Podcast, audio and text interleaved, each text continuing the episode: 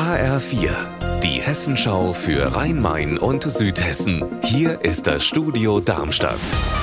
Ich bin Gabi Beck. Hallo. Es wird viele von Ihnen freuen. Die Preise für Gas und Strom purzeln derzeit wieder an den Energiebörsen. Der Darmstädter Energieversorger Entega will das jetzt auch bald an seine rund 600.000 Strom- und 200.000 Gaskunden weitergeben. Raphael Stübig, was hat Entega da gerade angekündigt?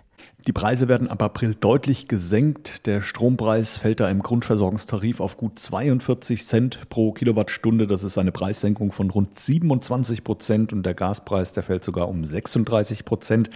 Und ein Sprecher des Vergleichsportals Verivox hat mir gesagt, dass Integra damit tatsächlich in einer Vorreiterrolle ist. Viele andere Grundversorger hätten für Februar und März sogar neue Preiserhöhungen angekündigt, weil Experten sich auch uneins sind, ob das am internationalen Energiemarkt gerade die Trendwende Wochenende ist oder nur eine kurze Verschnaufpause.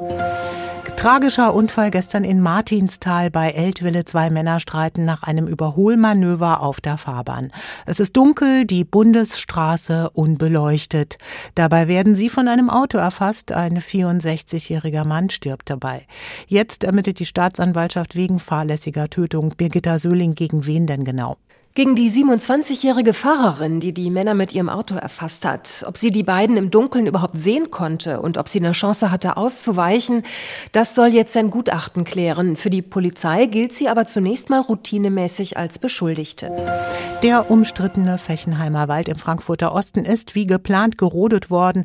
Auch die Aktivisten haben sich zurückgezogen und ihre Baumhäuser sind abgebaut worden. Jetzt haben die Aktivisten sich allerdings nochmal zu Wort gemeldet und eine Bilanz der Räumungsaktion durch die Polizei gezogen.